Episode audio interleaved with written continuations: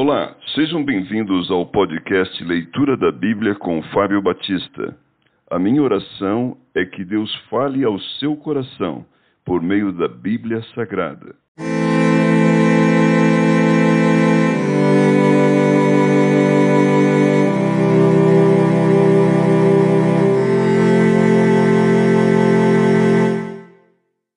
Amós capítulo 2 Assim diz o Senhor: Por três transgressões de Moabe e por quatro não sustarei o castigo, porque queimou os ossos do rei de Edom, até os reduzir a cal. Por isso meterei fogo a Moabe, fogo que consumirá os castelos de Queriote.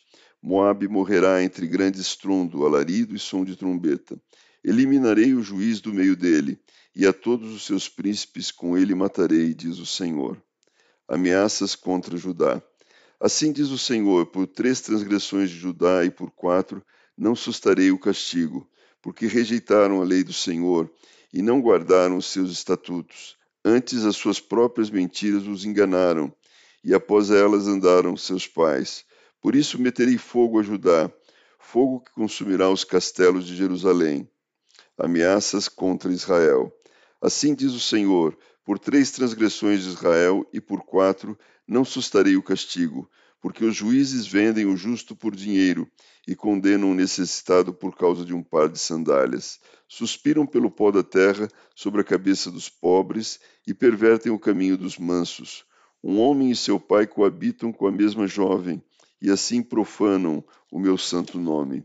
E se deitam ao pé de qualquer altar, sobre roupas empenhadas, e na casa do seu Deus Bebem o vinho dos que foram multados. Todavia, eu destruí diante deles o amorreu, cuja altura era como a dos cedros, e que era forte como os carvalhos, e destruí o seu fruto por cima e as suas raízes por baixo.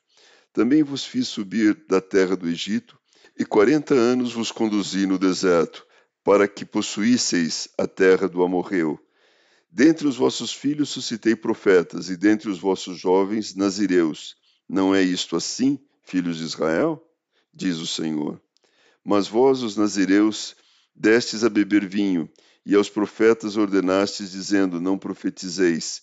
Eis que farei oscilar a terra debaixo de vós, como oscila um carro carregado de feixes.